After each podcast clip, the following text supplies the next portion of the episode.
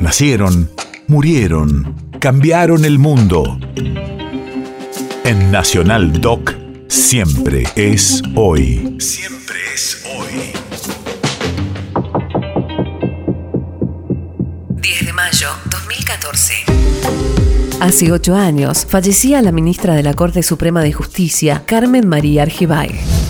Radio de la memoria. Feminista y defensora de los derechos de las mujeres, con relación al tema del aborto, mantuvo una posición tomada en favor de su despenalización. Se definía como atea militante, entendiendo que el término militante hacía referencia a la honestidad a sus creencias, no por imposición de estas.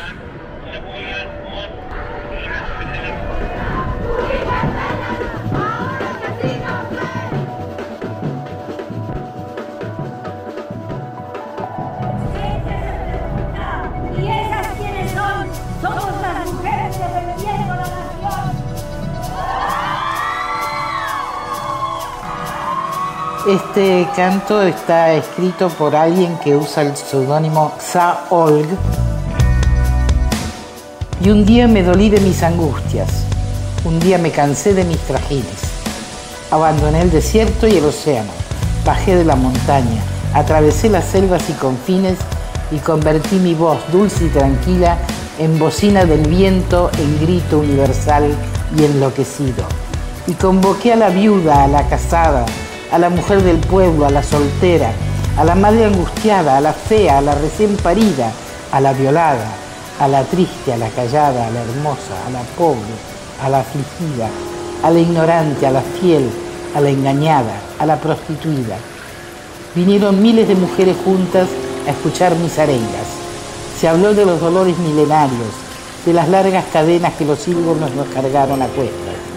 Y formamos con todas nuestras quejas un caudaloso río que empezó a recorrer el universo ahogando la injusticia y el olvido.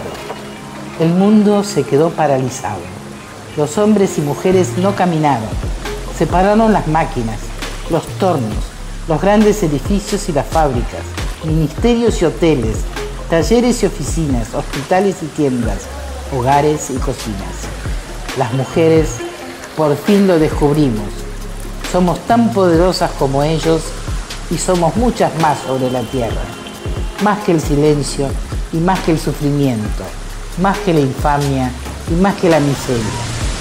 Que este canto resuene en las lejanas tierras de Indochina, en las arenas cálidas de África, en Alaska y América Latina, llamando la igualdad entre los géneros a construir un mundo solidario, distinto, horizontal, sin poderíos, a conjugar ternura, paz y vida, a beber de la ciencia sin distingos, a derrotar el odio y los prejuicios, el poder de unos pocos, las mezquinas fronteras, a amasar con las manos de ambos sexos el pan de la existencia.